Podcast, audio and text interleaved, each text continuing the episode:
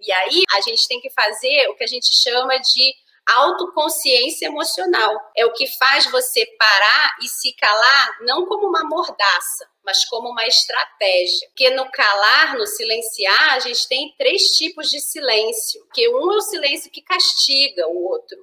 Então, isso é um sintoma muito mal, muito ruim para a relação. O outro é um silêncio de ignorar, de ser indiferente, é um sintoma também muito grave. Agora, o silêncio estratégico, opa, esse sim, ele é uma resposta, porque quem tem essa análise das suas emoções, sabe gerenciar isso, não reage, não briga, responde. E a resposta, ela é assertiva, ela é clara, ela está dita.